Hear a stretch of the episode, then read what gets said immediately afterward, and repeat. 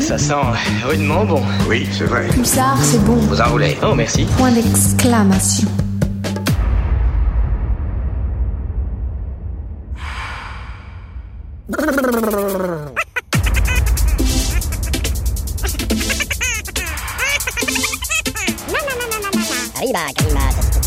Vous faites erreur.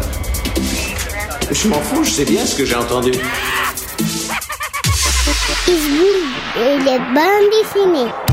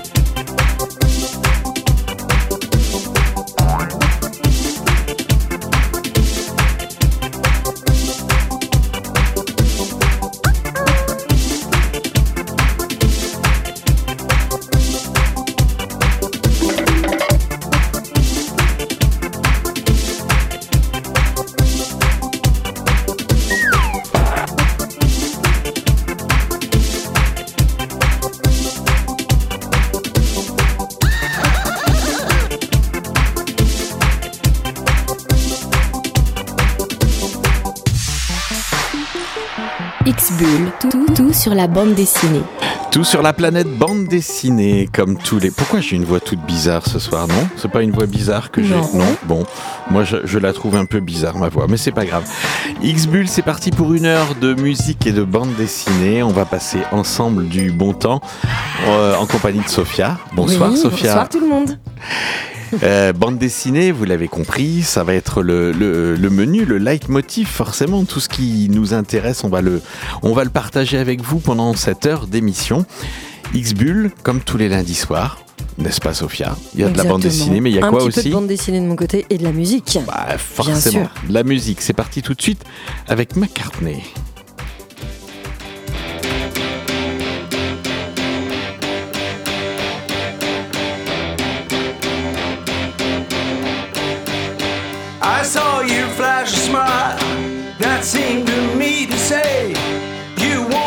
So much more than casual conversation.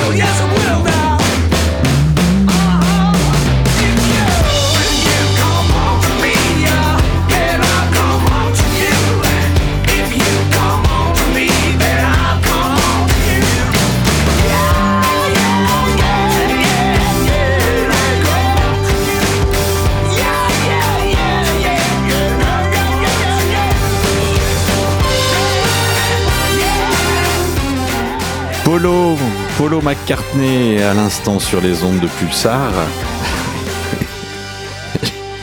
voilà, c'est- ça, se faire de la radio.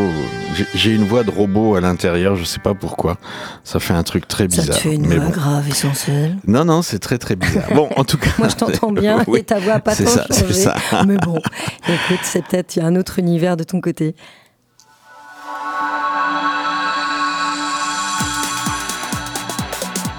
Qu'as-tu à nous présenter ce soir, Crapule? Ah, un, album d'amour, l'amour en équation. C'est terrible ce, que je, ce dont je vous parle, puisque c'est l'amour en équation dont je vous parle.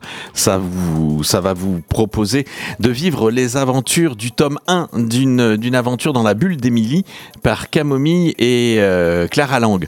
En fait, comment trouver l'amour quand on est une personne autiste? C'est l'épineuse question à laquelle répond Émilie, atteinte du syndrome d'Asperger. D'Asperger, je sais pas comment on dit, Asperger, Asperger. Un sujet de société encore peu, oui, encore peu exploré en BD. En fait, elle a 19 ans, Émilie, elle est autiste et elle vit chez sa grand-mère avec son chat. La vieille dame est malade et elle lui demande de trouver quelqu'un pour partager sa vie.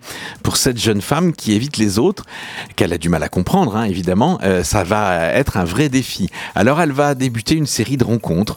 Euh, elle va rencontrer des amis, elle va rencontrer un garçon, elle va lui proposer direct si elle peut coucher avec lui parce que sa grand-mère lui a dit que quand on était avec un garçon, il fallait coucher avec lui pour Bon, c'est une façon assez assez romancée et assez euh, euh, comment on va dire un peu guimauve hein, de, de, de, voir l'autisme parce que Émilie a, la syndrome d'Asperger mais elle accepte qu'on la touche elle accepte enfin voilà c'est assez assez particulier. Ça permet peut-être de dédramatiser l'univers de, de la maladie et de l'autisme à travers cette euh, ces 88 pages. C'est un une série qui est prévue en trois tomes. Tome le tome 1 est dans les bacs c'est dans la bulle d'Émilie. C'est aux éditions Delcourt et ça vous propose de découvrir tout ceci au fil des 88 pages en couleur dans un style graphique somme toute euh, classique, moderne et euh, dynamique. Dans la- l'amour en équation euh, chez Delcourt, 88 pages, 15,95 euros. Une nouvelle BD jeunesse vient de sortir chez Jungle Frisson. Ça s'appelle Le Grand Bug Projet Octo. Un grand bug a affecté Internet. Depuis, les dysfonctionnements sont légion.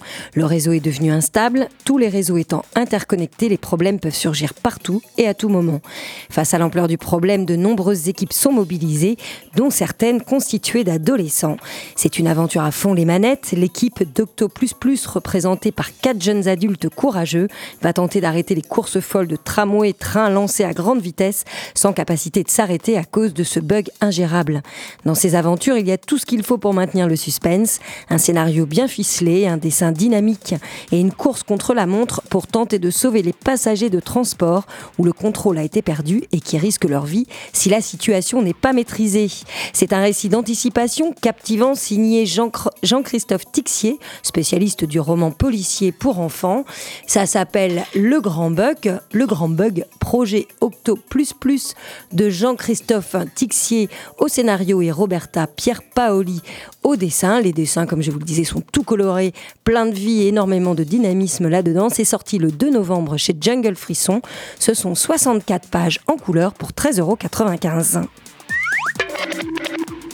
On va continuer avec un manga, un manga euh, qui s'appelle Samura. Samura nous propose de suivre l'histoire d'un samouraï. Et comme tout samouraï qui se doit, il doit avoir une mission. La sienne consiste en fait à découvrir qui il est et finalement à quel monde, à quelle époque il appartient. Procédant par pérégrination, il multiplie les rencontres avec des créatures parfois improbable, explorant un monde onirique à la fois drôle et inquiétant, épique, souvent contemplatif, le propre du manga souvent, parfois flamboyant de couleurs et de créatures diverses et variées. Oui, vous l'avez compris, c'est un manga en couleurs que nous proposent les éditions euh, Vega Dupuis, Euh, écrit et dessiné par Oku. Ce seinen d'action et d'aventure nous propose un, ouvrage d'art, devrais-je dire, plutôt qu'un manga, tout aussi euh, passionnant qu'un récit épique qui va emmener son héros aux limites du réel et du mythe afin de découvrir auquel de ces deux mondes il appartient. C'est assez unique en son genre. On est loin des, mangas d'action avec euh, les gens qui se battent ou les filles qui sont amoureuses des garçons ou les garçons amoureux des garçons. Voilà, on est sur quelque chose de beaucoup plus hum, élaboré, on va dire, en termes de manga. C'est aux éditions Vega Dupuis, euh, 166 pages en couleur et le prix, évidemment, est un peu différent puisque c'est 20 euros pour ce très bel album qui s'appelle Samura et qui est paru aux éditions Vega Dupuis.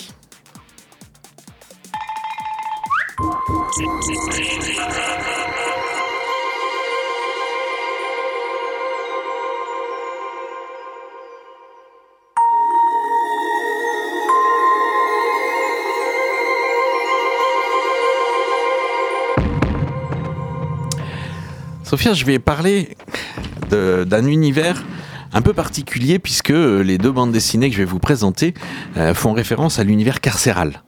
Et je ne sais pas si tu as eu l'occasion d'aller en prison, rencontrer des gens. J'ai lu pas mal de bandes dessinées sur l'univers carcéral avec eu- des intervenants bandes dessinées ou musiciens. Il y a pas mal de choses, effectivement. Et ben justement, le premier album s'appelle À l'arrêt. Il est écrit et dessiné par Frédéric Debomy, Sandra Ndiaye et Benjamin Hadès. Euh, donc Benjamin Hadès, c'est le scénariste. Et en fait, après plusieurs projets à destination des personnes détenues, Sandra Ndiaye décide de travailler au quotidien dans une maison d'arrêt. Oui, l'espace d'un an, elle y organise des ateliers artistiques et culturels, mais son action est fragile car elle dépend de la qualité des relations humaines, des rapports rendus difficiles au sein d'une institution dont le rôle semble devoir se limiter à celui de punir. Qu'est-ce que la société fait de ceux qui ne se conforment pas à ses règles? Eh bien, elle les enferme. Mais la prison est-elle un en dehors de la société ou un espace qui la révèle. Finalement, Sandra Ndiaye, qui a participé au scénario avec Frédéric Debomy, raconte sa propre histoire, comment un peu par hasard, on sait bien qu'il n'y a pas de hasard dans la vie, mais comment elle a poussé les portes d'une prison pour aller euh, y, y mener des ateliers, comment son quotidien est, est parfois chamboulé par, euh, bah, par le quotidien des détenus, euh, comment des ateliers qu'elle peut proposer sont mis à mal par certains détenus qui, à un moment donné, dans l'atelier théâtre, ont l'impression qu'ils sont les seuls à pouvoir gérer l'atelier théâtre parce qu'ils sont les héros de la prochaine pièce et c'est à leur bon vouloir, ils reprennent leur petit pouvoir de caïd. Comment aussi euh, la, la- nature des peines euh, des gens qui sont condamnés va influencer ou pas la mixité des groupes.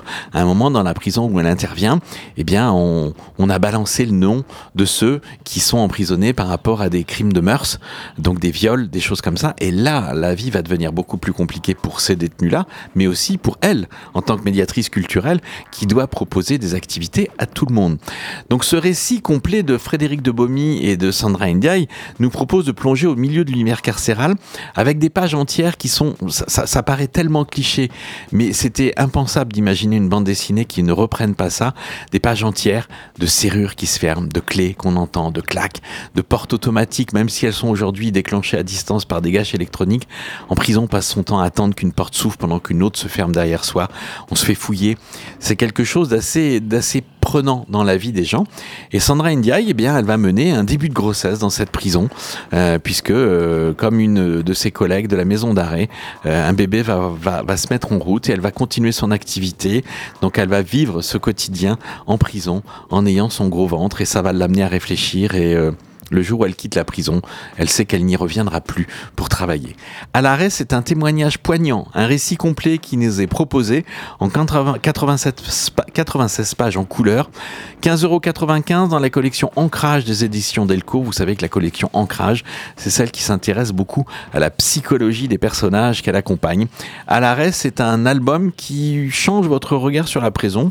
Euh, vous ne la voyez plus forcément comme, une, comme quelque chose en dehors de la société, mais comme une petite société en marge de la nôtre. À l'arrêt, aux éditions Delcourt. Et puis, je vais rester dans, ce, dans cet univers-là, puisque le prochain album dont je vous parle s'appelle Au nom du Fils, dans l'enfer de la prison de San Pedro. Alors, on change un peu radicalement d'univers et de territoire, puisque on va suivre les aventures de Stéphane, qui mène une vie solitaire et morose. Il est au chômage, il est divorcé, et un soir comme un autre, il reçoit un appel téléphonique en provenance de la Bolivie. Son fils Max, avec qui le lien avait été rompu depuis des années, serait décédé dans la prison de San Pedro, une prison unique en son genre car autogérée par les détenus. Honteux d'avoir été un père absent, Stéphane décide de tout bazarder de sa vie quotidienne, enfin, qui n'est plus que l'ombre d'une vie quotidienne, et de partir pour La Paz afin d'élucider les mystères qui entourent la mort de son fils.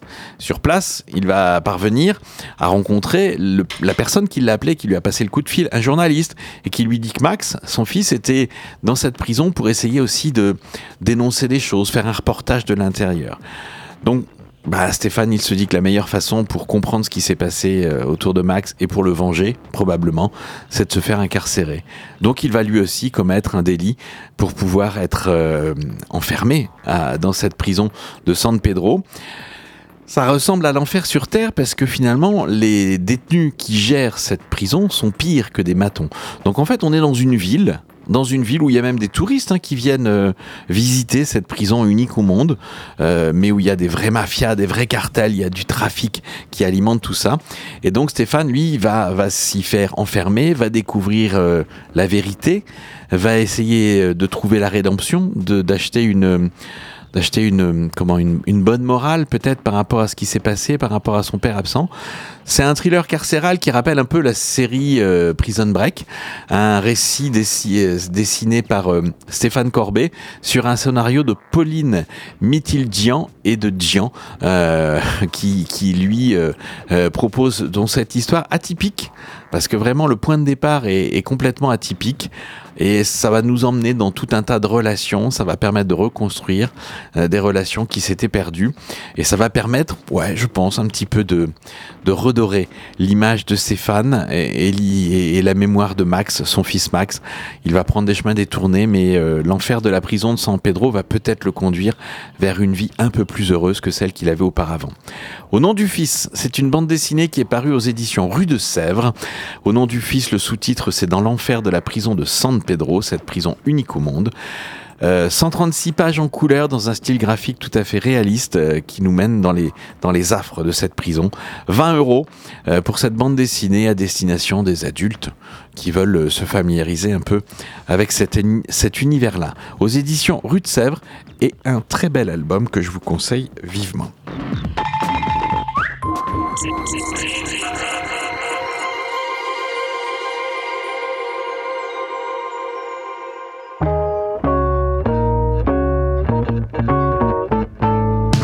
There was a time I could believe, cause I wanted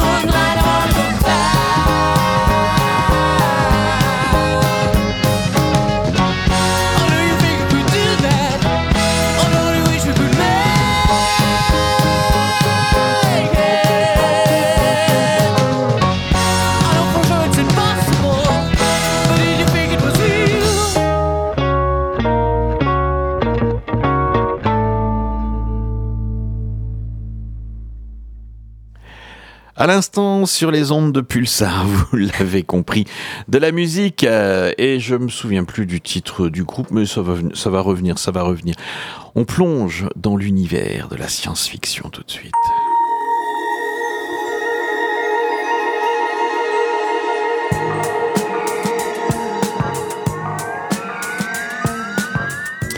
Pense que tu t'en souviens, Sophia, euh, Liu Cixin est un auteur chinois qui a écrit des petites nouvelles sur le futur, sur euh, notre avenir, et les éditions Delcourt ont eu la très bonne idée d'en confier l'adaptation à plusieurs dessinateurs et scénaristes.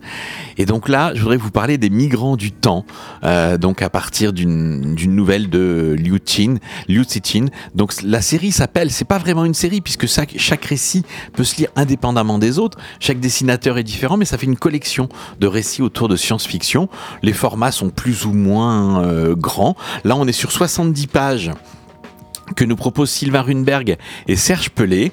Euh, et donc, euh, ce sont 15 récits de cet écrivain qui sont adaptés en bande dessinée par, euh, par, des, par des dessinateurs de différents pays. 15 voyages quantiques à la croisée des dimensions scientifiques, géopolitiques et humanistes et qui imaginent des futurs possibles à l'humani- à l'hu- à l'humanité. Je vous avais parlé une fois d'un univers où les voyageurs d'antan retrouvaient la Terre avec un peuple tout petit petit parce qu'ils se sont rendus compte que plus ils rétrécissaient, moins leur impact carbone sur la Terre était grand. Donc ils ont décidé de, par un procédé qu'ils avaient imaginé, de tous se réduire et en fait l'humanité tenait euh, pas dans une flaque d'eau mais presque quoi. Donc ça permettait à la Terre de se régénérer tranquillement. Et bien là, on va suivre dans Les Migrants du Temps un nouveau récit de survie, de quête, qui va mettre en relief l'adaptabilité humaine et sa fragilité. Et évidemment, c'est le dernier récit de la collection euh, qui avait été euh, initiée par les éditions Delcourt sur les futurs de Liu Xinxin. Donc le dernier des 15 récits, c'est celui-ci. Rongé par la pollution et la surpopulation. Tiens, ça me fait penser à quelque chose. L'humanité se résout à la migration dans le temps. 80 millions d'humains sont envoyés dans le futur. Vous voyez, c'est un échantillon quand même représentatif. 80 millions d'humains sont envoyés dans le futur, espérant que la Terre de demain aura pu se régénérer. Par contre, ces 80 millions d'humains, il y a une règle qu'ils connaissent dès le départ, c'est que seuls 4 réveils seront possibles sur une période de 1200 ans, la durée maximum du voyage. Donc voilà, ils vont pas pouvoir rester endormis beaucoup plus longtemps. Ils seront organisés pour vérifier à chaque fois si la planète est redevenue habitable et comment va évoluer l'humanité. Est-ce qu'ils vont trouver un nouvel Éden? Et donc on va suivre chacun de ces quatre, Quatre. réveils. Donc je vais pas forcément vous raconter si ce n'est qu'ils vont aller au bout des quatre réveils, c'est-à-dire que la planète va mettre du temps, ils vont faire un bond dans le, dans, dans le temps de 100 ans, et quand ils vont revenir 100 ans plus tard sur la planète Terre, c'est pas encore génial. Il y a encore beaucoup de choses qui sont, qui sont négatives. Ils vont se faire attaquer. Heureusement, ils vont avoir une organisation à toute épreuve. C'est-à-dire que les gens qui ont imaginé la survie de l'espèce vont structurer le, le- le- voyage et structurer l'exploration en fonction de ça. On va suivre le, le capitaine de la mission hein, qui, va, qui va nous embarquer là-dedans, qui a eu euh, la douloureuse euh, décision d'embarquer seul sans son ami. Euh, sa femme est restée euh, dans la dans l'univers tel qu'il était euh, au moment où ils sont partis parce qu'il trouvait qu'il y avait trop de risques à voyager, à faire partie des 80 millions de, de cobayes en fait, hein, parce que le, le réveil, on peut imaginer qu'il va bien se passer, mais ils n'en sont pas sûrs à 100%. Donc ils voyagent dans un espèce de vaisseau qui qui voyage dans le temps. C'est vraiment barré, hein, comme il faut rentrer dans cette dimension. Il nous emmène, Liu Cixin nous emmène dans des dimensions pas habituelles. On n'est pas sur un vaisseau qui s'en va euh, euh, comme ça euh, droit devant. Non, non, là il va voyager dans le temps. Donc ils ont mis au point un système qui va leur permettre de voyager dans le temps tout en restant sur place. Donc c'est là où c'est là où ça nécessite qu'on se laisse prendre. C'est vraiment génial. Ce dernier récit est absolument fabuleux. Et, et- et je pense que l'ordre d'adaptation de ces, de ces nouvelles en bande dessinée et le fait que ce dernier album soit, euh, cette dernière nouvelle soit celle qui, qui a été adaptée en dernier, nous montre à la fois l'espoir mais la fragilité de notre planète Terre. Et donc il serait bien de lire les futurs de Liu Cixin, les migrants du temps, en ces temps où la COP 28 va être un gros échec. Donc je pense que ça serait bien de lire ça parce que vous allez peut-être reprendre espoir, mais aussi vous dire Waouh, on n'a pas le cul sorti des ronces, comme disait ma grand-mère. C'est un récit complet que nous proposent Sylvain Runberg et Serge Pelé. Le dessin de Serge Pelé est tout à fait réaliste. Le scénario de Sylvain Runberg est malin. Alors, quelle est la part d'ingéniosité dans le récit de Liu Xinqin? Je ne lis pas le chinois dans le texte, donc je ne saurais pas vous dire. Mais en tout cas, Runberg est un habitué au bon scénar. Et là, il y a un bon scénario qui s'appuie sur une belle nouvelle, hein, avec un bon dessin réaliste et qui nous plonge dans le temps. Il faut accepter de décrocher de ce qu'on connaît pour imaginer que c'est possible.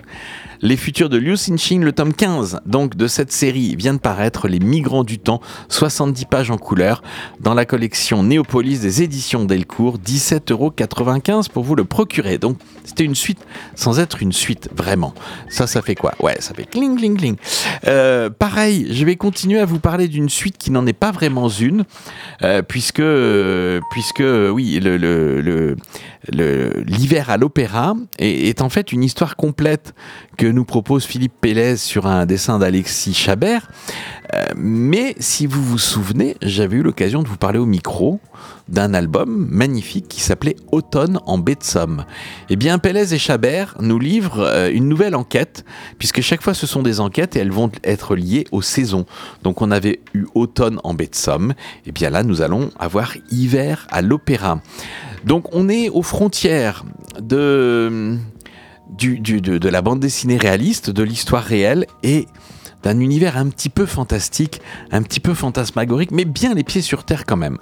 On va suivre les aventures de l'inspecteur Broyant euh, dans le Paris de la Belle Époque. C'est un thriller palpitant, un peu entre le fantôme de l'opéra et Jack l'Éventreur, avec un graphisme et un esthétisme qui sont vraiment à couper le souffle. Puisqu'on va suivre une aventure à l'opéra où finalement il y a des assassinats, il y a des meurtres, mais des meurtres qui sont mis en scène. Les, les, les, personnes tuées ne sont pas découvertes dans une loge comme ça, non. Elles apparaissent pendues au pendrillon, au milieu d'une représentation avec le sang qui goutte sur les spectateurs qui sont venus là. Il y a du politique, il y a de l'inspecteur, c'est à la barbe et au nez de, de ceux qui enquêtent par rapport à ça. Et puis il y a un personnage mystérieux drapé de rouge avec un masque blanc qui semble vivre dans les caves de l'opéra. Puisque vous savez, il y a cette grande, euh, cette grande imagination, cette image qui reste qu'il y a un lac sous l'opéra. Alors c'est pas vraiment un lac, mais quand l'opéra Garnier a été construit, effectivement, on a prévu des grandes cuves pour récupérer l'eau de pluie qui pouvait, qui pouvait arriver du toit et des, des différents endroits de l'opéra. Donc il y a toujours ce mythe, il y a quelque chose autour de ça, et ça va être exploité à fond par Philippe Pelez et Alexis Chabert dans ce nouvel album qui s'appelle Hiver à l'opéra. Le graphisme, on est dans la belle époque. On est dans les, dans les dessins qui font un peu penser à Mucha. Je sais pas si, si tu vois Sophia et si vous auditeurs, voyez ces dessins de la belle époque. Euh, Alfred Mucha, un peintre euh, euh, tchèque, qui avait dessiné beaucoup de, de, de publicités pour Sarah Bernard, donc ces, ces femmes euh, très élégantes, très Très esthétiques. élancées. Voilà, c'est ça. Et puis, et puis surtout avec beaucoup de, d'ornements, en étant dans l'époque Art déco, donc il y a des ornements sur le dessin. Et dès la couverture euh, que je montre à Sophia, on, on retrouve Tout cet univers. Voilà, on est sur un dessin superbe d'Alexis Chabert. C'est vraiment ça qui, qui va vous tenir en plus en haleine euh, parce, que, parce que le dessin vous capte littéralement. On est sur quelque chose d'époustouflant. Ce- cet esthétisme, cette recherche d'esthétisme, ces tableaux dans lesquels parfois on, on se perd euh, au fil de ces pages, de ces 80 pages. Un hiver à l'opéra, donc c'est une suite sans être une suite. C'est pour ça que je vous en ai parlé aussi, un peu comme une suite. Euh, hiver à l'opéra, Philippe Pélez, Alexis Chabert, 80 pages pour 17,90€. Un thriller haletant, un policier qui nous emmène dans un bel univers et qui va nous permettre de vivre au rythme de ce que, vont découvrir l'inspecteur Broyant et d'autres euh, euh, héros de cet album. Amaury Broyant va être le héros d'hiver à l'opéra. J'ai oublié de dire les éditions. Ce sont aux éditions Grand Angle que sont parues ces 80 belles pages. Voilà, ça c'était pour Hiver à l'Opéra.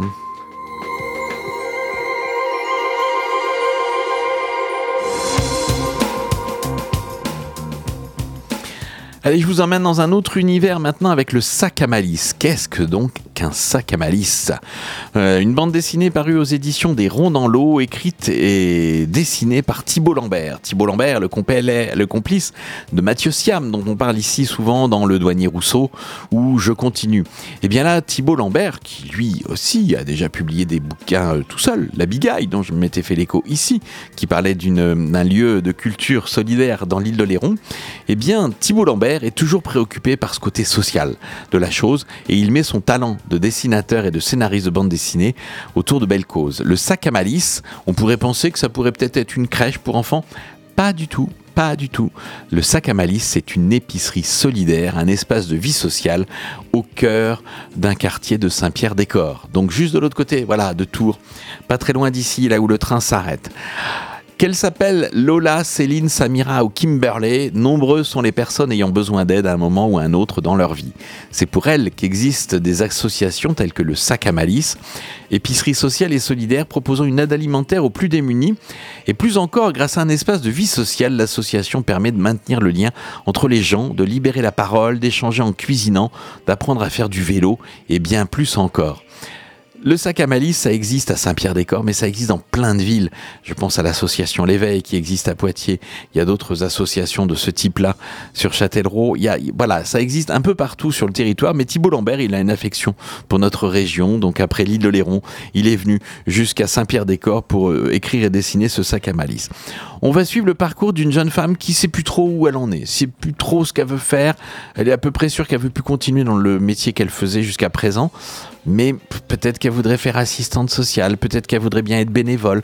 Donc, elle va frapper à la porte du sac à malice, elle va le rencontrer des gens avec des parcours pas forcément simples, avec des, abords pas forcément faciles entre les usagers, mais elle, elle a envie de découvrir, elle a envie de comprendre comment ça se passe, elle va être à la fois euh, la novice qui va découvrir, qui va comprendre, elle va nous emmener dans les coulisses de toutes ces épiceries euh, solidaires et sociales qui ont deux fois par semaine euh, bah, l'apport de tous les, toutes les dates courtes en, limite que les supermarchés leur donnent, et puis aussi ce que la banque alimentaire euh, donne, les surplus européens qui sont de moins en moins importants, et puis aussi ce qui est acheté, ce qui est donné, ce qui est acheté avec, euh, avec des fonds, Euh, et, et voir comment dans une épicerie sociale on maintient la dignité autant que l'alimentation des gens, puisque dans une épicerie sociale et solidaire, en général, on paye 10% du prix.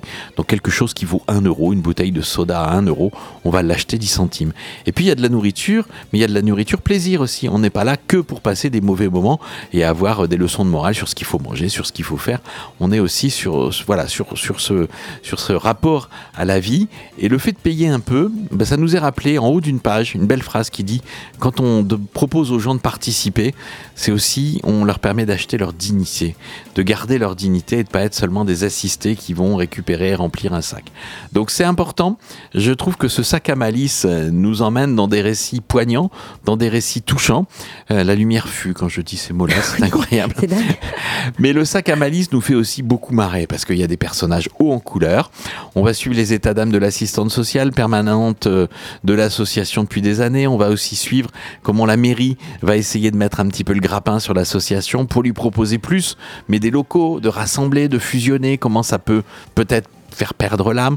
On va suivre aussi l'aventure de ces femmes qui doivent découvrir comment on fait du vélo. Parce que dans leur pays, dans leur pays d'origine, là où elles étaient, bon, on n'apprenait pas à faire du vélo. Or, faire du vélo, quand on veut travailler euh, par des petits boulots euh, pas forcément bien qualifiés, ça peut être sur des horaires décalés. Et les bus ne sont pas là, ni le matin, ni le soir, donc il faut savoir faire du vélo pour pouvoir aller bosser. Le sac à malice, un très beau récit que nous propose les éditions des Ronds dans l'eau. Cette maison d'édition est toujours sensible à, la fibre qui anime ses auteurs et ses autrices. Thibault Lambert a réussi un, un bel album. Ouais, je dois dire que c'est un bel album. Avec un graphisme à la fois. euh, euh, il est plus en peinture. On est plus sur de la peinture que sur du dessin de bande dessinée habituel pour de la ligne claire, réaliste.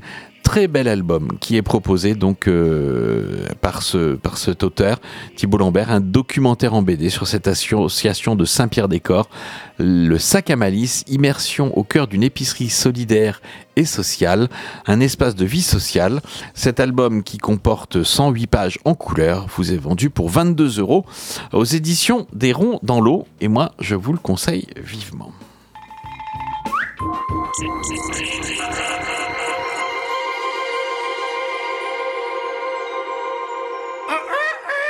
But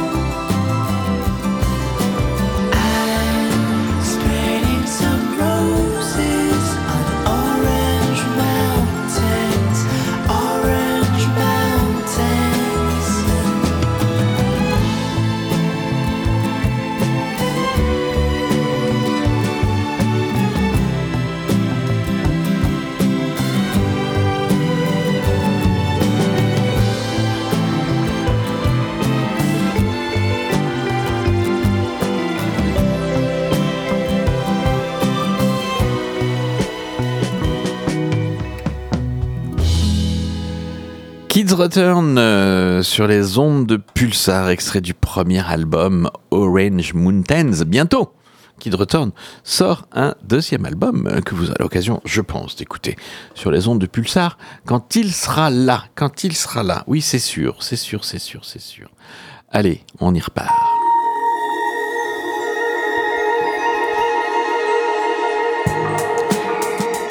C'est de nouveau à toi, Crapule, de nous présenter tes belles BD. Je- hein. oui, Moi, oui, je vais vous par- un titre. Je vais vous parler des bandes- d'une bande dessinée qui s'intéresse au boyau de la tête. Vous savez, les trucs, les boyaux de la boyaux de la tête. J'aime bien ah ouais. cette expression. Le bon psychologue. Ce sont les arènes bandes dessinées qui nous racontent l'incroyable histoire de la psychologie sous la plume de Jean-François Marmion et Pascal Magna. Alors, c'est une exploration fascinante et drôle des grandes découvertes et des grands noms de la psychologie et de la psychiatrie, parce que ça, ça, ça, ça, les deux sont forcément intimement liés. On y voit. Pas tout à fait d'accord sur les euh, eux-mêmes euh, entre eux. Ah non, En ah fait, bah, c'est lié. absolument mais, euh, pas c'est- d'accord. C'est un peu la guerre. Quand même, Absolument pas d'accord. Ouais. Mais vraiment, c'est Ouais. ça qui, qui, qu'il en ressorte. Euh, c'est, alors, l'axe, c'est la psychologie. hein. On n'est pas sur la psychiatrie, mais forcément, il y a des passages. Euh, puisque des grands psychiatres euh, ou des médecins psychiatres sont devenus des psychologues, ont un peu tourné le dos à la psychiatrie conventionnelle pour se tourner vers des pratiques un peu Un peu différentes. plus, euh, Cette histoire de la psychologie est celle de tous les aventuriers qui ont eu la curiosité, l'ambition et parfois la présomption d'essayer de comprendre qui nous sommes, comment nous grandissons, comment nous nouons des relations sociales, comment nous développons des émotions, comment nous réfléchissons, comment nous nous trompons, comment nous faisons du mal, comment nous parvenons à guérir. C'est une discipline, tu l'imagines bien, Sophia, très vaste. Ça ne se résume évidemment pas au, divan, puisque la psychologie plonge ses racines jusque dans le chamanisme et la philosophie antique, les exorcistes du Moyen Âge, les pionniers de l'hypnose, en, passant évidemment par tous ceux qui ont exploré et nommé l'inconscient un siècle avant Freud. Et alors là, cette bande dessinée, je sais pas s'ils avaient un petit compte à régler, mais alors le père Freud, il est, présenté comme un gars qui a un espèce de melon, qui se croit Dieu tout-puissant, euh, qui se fait rabrouer régulièrement. Enfin, c'est un, un petit peu running gag. C'est le personnage, vous savez, quand vous allez voir un comique, il y en a toujours un que le comique prend à partie au début du spectacle et qui va traîner ce rôle de, de, de boulet et qui va être le, le, le, le- le- le bouc émissaire, enfin la tête de turc pendant tout le spectacle. Ben là, c'est Freud qui est là-dedans. Alors peut-être parce qu'on associe trop souvent la psychologie et la psychanalyse à Freud, euh, mais en tout cas là, de la, dès, dès les premières pages jusqu'à la dernière page, c'est lui qui aura le mot de la fin. On voit un garçon qui a le melon très fort, alors que je vous avais présenté une bande dessinée qui parlait des derniers moments de Freud et qui euh, était beaucoup plus humaine et beaucoup plus euh, réaliste autour peut-être de, oui, oui, oui, oui, et qui montrait comment l'entourage peut-être avait un peu forgé une réputation à Freud qui n'était peut-être pas la sienne et comment l'ent- l'entourage le protégeait. Donc peut-être que c'était comme une star à l'époque, Freud, et qu'il avait un entourage qui le protégeait, qui le coupait un peu de la réalité et que ça pouvait donner l'impression qu'il avait le melon. Bon, là, on va partir de très loin, comme vous l'avez compris, le chamanisme, le Moyen Âge, et puis on va aller jusqu'à aujourd'hui, jusqu'à des théories comportementalistes, les gestalt thérapies, les thérapies bref, hein, tout y abordé. Alors ça fait un peu catalogue, donc quelquefois on a l'impression que c'est un peu rapide euh, cette présentation parce que en, trois pages on va résumer une technique. Je veux dire, on y aborde la PNL, on y aborde euh, également l'analyse transactionnelle, enfin toutes ces choses là. Mais c'est une page et demie. Donc quand on sait qu'il y a des tonnes de bouquins, qu'il faut des années pour euh, bien pratiquer, on peut trouver ça un peu réducteur. N'empêche que ça vous donne l'occasion, en lisant euh, ce gros pavé, hein, puisque ce sont 272 pages en couleur, ça vous donne l'occasion de balayer tout ça, de comprendre les courants, de comprendre les querelles. Tu le disais, Sophia, il y a des querelles entre différentes disciplines. Certains sont persuadés qu'ils ont raison, d'autres pas du tout. On s'aperçoit aussi que certains ont triché avec les résultats pour démontrer à, à leur profit euh, une théorie. hein. Ils, ont, ils ont falsifié des résultats, euh, tronqué des études. Et puis, et puis, on y retrouve certaines expériences assez célèbres. Notamment, j'ai Mil- Milman, l'expérience, euh, voilà, qu'on voit dans le dans certains films et notamment un film avec Yves Montand qui est, qui est autour de l'affaire de, de, de l'assassinat de Kennedy, euh, où on a truqué une expérience et où on demande à des gens dans la rue de venir et de tirer entre euh, euh, ils vont être les, les poseurs de questions ou ceux qui vont répondre aux questions. Évidemment, les deux papiers sont poseurs de questions puisque euh, en face, euh, la personne qui va être interrogée est un complice de l'expérience. On va l'installer dans une pièce. Sauf qu'il faut euh, lancer. Et voilà, il doit charges associer, et à chaque fois qu'il y a une mauvaise réponse, on donne une décharge de plus en plus importante. Oui. Et ce qui est hallucinant, c'est que la plupart des gens vont, jusqu'à des doses mortelles avant de se révolter. C'est-à-dire qu'à quelqu'un qu'ils ne connaissent pas, pour qui ils n'ont pas d'empathie et, et à qui on donne une règle absolument absurde, eh bien, ils vont l'appliquer, la mettre en œuvre. Donc, cette expérience a eu beaucoup de détracteurs, mais en tout cas, elle a été répétée. Et les résultats sont moins probants quand les gens se connaissent. C'est-à-dire que quand les, les complices connaissent euh, les personnes qui vont leur infliger les, les, les décharges, cette empathie, cette sympathie qu'on peut avoir envers l'autre va, va diminuer notre capacité à accepter l'intolérable. Mais on voit bien comment ce phénomène-là, c'est ce qui avait été démontré euh, dans, dans, Dans dans cette expérience-là et, et dans ce film, c'était de montrer euh, comment euh, on peut amener des foules entières à commettre l'irréparable, à commettre l'impensable, euh, en lui donnant des ordres complètement absurdes. S'il n'y a pas d'empathie, si au contraire on rend les, les, les personnes qui doivent être les victimes très antipathiques, on peut aller très loin dans l'horreur. Et je ne vais pas réveiller des souvenirs qu'on évoque ici souvent sur cette antenne autour de la guerre de 39-45. Donc voilà, on était parti de la psychologie, mais tout ça, ça fait partie de la psychologie. Comment on peut manipuler positivement, comment on peut aider à guérir, comment on peut aider à surmonter des épreuves, mais comment également on peut manipuler les foules avec euh, des techniques et des technologies. Donc c'est un panorama de tous les courants de la psychologie qui vous est proposé ici par euh, Jean-François Marmion, qui est psychologue, hein, anciennement rédacteur en chef du Cercle Psy, et qui maintenant euh, vous, propose dans cette bande dessinée un prolongement peut-être de son livre connu qui s'appelait Psychologie de la connerie. Vous voyez qu'il a déjà pris un peu la tangente. Et donc c'est Pascal Magna qui a illustré tout ça avec un personnage hein, qui, qui nous guide au, tra- au travers de toutes ces psychologies, qui est notre guide à la fois physiquement présent au fil des pages et, dans les récits. L'incroyable histoire de la psychologie, un album indispensable euh, paru aux éditions Les Arènes BD, euh, 272 pages en couleur, ça se lit facilement, mais ça prend du temps, le temps de tout assimiler. Ça rejoindra sur votre étagère toutes les fabuleuses, incroyables histoires que nous racontent les arènes BD. 272 pages pour 24 euros. Un très bel album. Allez, on va rester dans le domaine de la psychologie parce que vous en avez entendu certainement beaucoup parler en ce moment euh, dans, les, journaux télévisés. Mais euh, le harcèlement et le cyberharcèlement sont au cœur des préoccupations de bien des gens, bien des parents, bien des familles, bien des adolescents.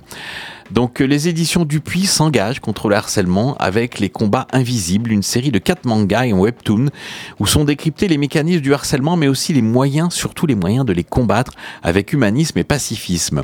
Ce premier tome euh, est, soutenu par la chanteuse à succès Lou, cette jeune chanteuse qui, euh, propose d'être la marraine de ce premier récit. On va suivre les aventures d'Océane, qui est une collégienne toute simple.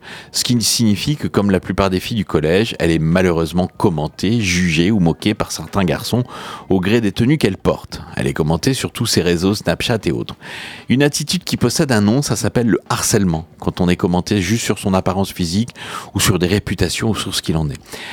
Quatre collégiens, ont carrément créé un groupe WhatsApp de notation des filles. Voilà. Au lieu de les appeler par leur prénom, ils leur donnent une note 16 sur 20, 12 et demi, 13. Et puis des jolis petits, euh, euh, des jolis petits surnoms, évidemment, que je vous en passe, c'est des meilleurs par rapport à ça, sur la façon dont elles se comportent. Heureusement, Océane, elle est aidée par sa copine Lou, la future chanteuse à succès qu'on voit dans le qu'on voit dans le manga, mais aussi par d'autres amis qui vont l'aider à ne pas se laisser faire. Même si la perspective d'un drame reste toujours possible lorsqu'on se bat pour des droits aussi simples et, banals que le simple port d'un crop top, euh, ce manga très moderne dans sa forme, très actuelle et avec un langage. Je vous jure, moi je suis vieux donc j'ai été chercher régulièrement ce que ça voulait dire un charreau. Je me disais ça doit être un charognard. Ben oui aussi, mais pas que. Un charreau c'est un garçon qui enchaîne un espèce de bourreau des cœurs qui enchaîne euh, les, Les aventures histoires. avec les filles, ouais, pour euh, euh, pour les coincer en fait, pour euh, pour obtenir d'elles ce qu'il veut lui. C'est assez violent. hein, L'univers euh, entre même entre filles, entre filles et garçons et entre garçons est assez violent. Je crois que c'est assez proche de la réalité. Hélas, on ne vit pas ce que vivent nos enfants dans les cours de récréation. On voit bien comment les adultes doivent avoir un rôle apaisant dans ces situations, comment ils doivent permettre de calmer ce qui se passe. Euh, et puis ça nous rappelle qu'au 3018, sur le site d'e-enfance, au 3018, ils ont la capacité de pouvoir euh, faire disparaître certains nudes. Euh, et puis surtout, ça rappelle qu'un garçon qui demande à une fille de lui envo- envoyer des photos d'elle nue, bah, C'est non. c'est non. Voilà. Et quand c'est non, c'est non. Et après, il peut la traiter de tous les noms. Ben, S'il continue à la traiter de tous les noms par, par WhatsApp et écran interposé, ça s'appelle du harcèlement. Euh, et c'est puni par la loi. C'est puni par la loi de l'école. C'est puni par la loi de notre pays. Euh, donc il faut, il faut dénoncer, il faut dire. Et même euh, si on passe pour une pouki, pouki c'est une balance en fait. C'est le mot. J'ai compris Aya Nakamura qui parlait de pouki pouki. Je sais pas ce que ça voulait dire. ben pouki c'est une balance. Voilà, je me cultive en lisant des livres pour les jeunes. Les combats invisibles, le premier volume de cette, de ces quatre qui paraît aux éditions euh, Vega Dupuis dans la collection KB, K Factory, euh, vous propose de, de, de trouver des solutions. Ouais, c'est ça. C'est ça qui est encourageant, c'est que ça permet de trouver des solutions. 224 pages en couleur dans un format manga pas classique du tout. On est sur du 15-21, on est dans un sens de lecture occidental. On est dans une mise en page un peu plus conventionnelle que, le manga habituel. Mais on est dans un, dans un album très très important par rapport au, au fond de ce qu'il propose. Les autres auteurs et les autrices sont Karim Alian, Machi et Taous Merakchi qui nous proposent un bel album, Les combats invisibles, aux éditions Vega Dupuis. Je vous le disais, 16 euros pour ces 224 pages qui sont très très utiles.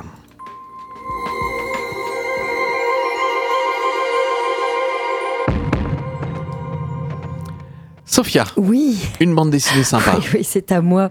Je vais vous parler d'une toute nouvelle collection qui vient de voir le jour aux éditions justement Vega Dupuis, la collection Alpha. Cette collection qui a pour intention de présenter des mangas dont le contenu et le format diffèrent des mangas plus traditionnels.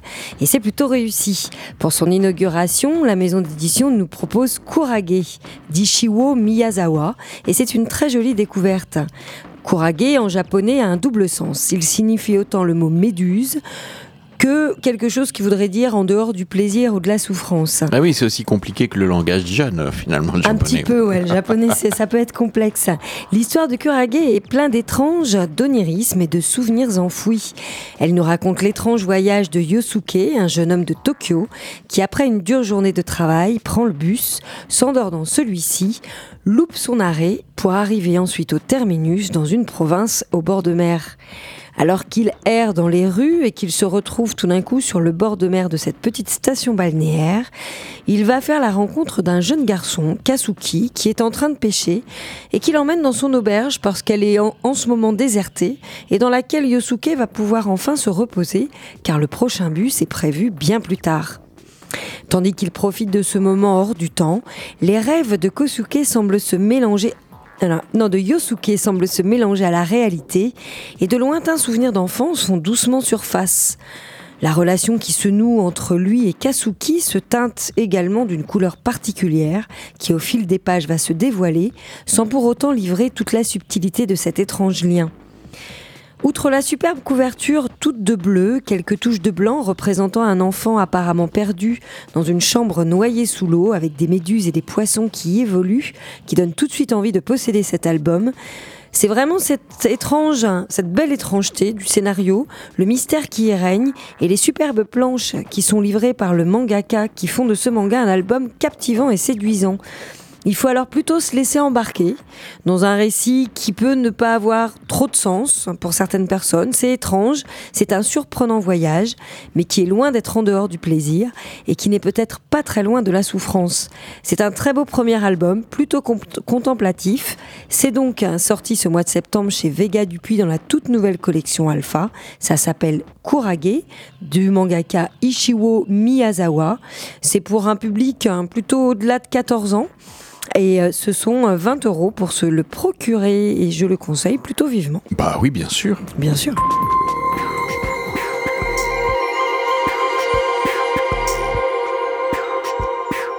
Une dernière, euh, Allez, une dernière pour la route. euh, Spirou et la Gorgone bleue, Spirou et Fantasio, sont embarqués à leur insu sur un porte-avions pour un combat épique entre un milliardaire pollueur et cynique, mécène de la Navy, et des éco, euh, écolo-terroristes. Oui, c'est ça. Pas, j'allais dire éco-terroristes. Oui, on pourrait dire ça aussi. C'est moche. Euh, prête à tout pour l'arrêter. Écolo-terroriste ou éco-terroriste Je trouve que écolo-terroriste, c'est plus dur que. Non, je trouve qu'éco-terroriste, c'est plus dur que Bon, écolo-terroriste. Oh, je alors, sais pas, c'est écolo. est dur. Ouais, tout est dur. Bon, lors d'un reportage, Sécotine a découvert que le compte de Champignac finançait les activités d'un groupe écolo-terroriste 100% féminin baptisé la Gorgone Bleue. En tentant de découvrir la vérité, Spirou et Fantasio vont se retrouver embarqués sur un porte-avions de l'US Navy, mandaté par, le, par un milliardaire cynique et pollueur, bien décidé à détruire le repère de ces empêcheuses de polluer en rond. Donc, sous la plume de Danny et de Yann, on va retrouver notre héros, euh, Spirou et Fantasio, et puis également Sécotine qui va s'infiltrer.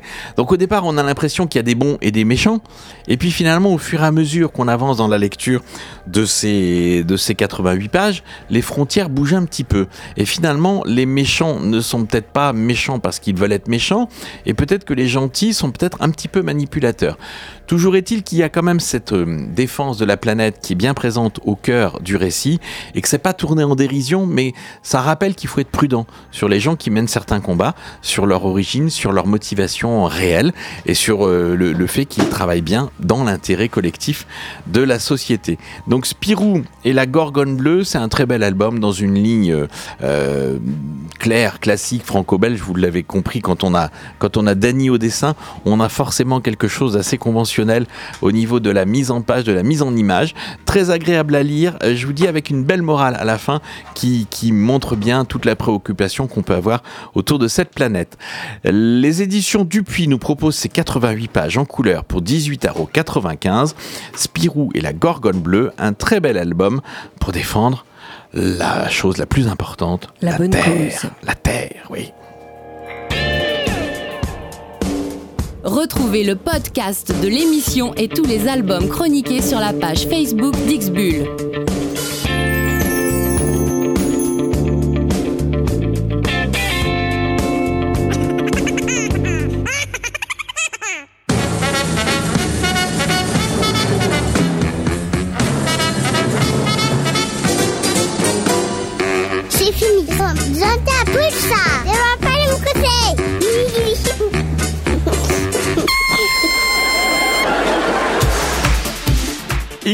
C'est parti, c'est terminé, c'est terminé. Bah oui, C'est c'est parti parti. pour le départ. C'est parti pour le départ. Sophia, merci d'être venue ce soir dans X-Bull nous parler de belles bandes dessinées, de beaux, de C'est beaux mon titres. grand plaisir. Bah oui. Bien sûr. Le plaisir des auditeurs aussi. On se retrouve la semaine prochaine pour de nouvelles aventures. On va approcher de Noël. Et donc, forcément, forcément, on va vous Avec donner de des idées BD. cadeaux. Ouais, ouais, ouais, c'est sûr. Allez, on vous laisse en compagnie des programmes de Pulsar. C'est Punks tout de suite. Et puis après, Scrogneux. Jusqu'au bout de la nuit, vous avez de la bonne musique dans les oreilles. Salut, salut. Soyez Salut, sages. salut. Et faites de beaux bébés.